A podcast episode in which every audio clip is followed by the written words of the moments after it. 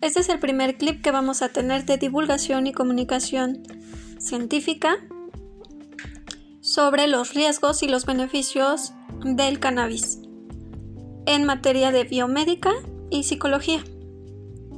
El cannabis contiene cannabinoides, entre los que destacan dos, el THC, que es un psicoactivo que altera las funciones neuronales, y el CBD, que no es un psicoactivo y contiene propiedades ansiolíticas y sedantes. Mientras más THC tiene la planta, es mayor el efecto. Es importante el tema de consumo responsable porque las cantidades de THC ahora son mayores. Y del consumo ya sea oral o inhalado. Con eso terminamos el primer clip. Eh, espero que estén disfrutando su curso. Hasta la próxima.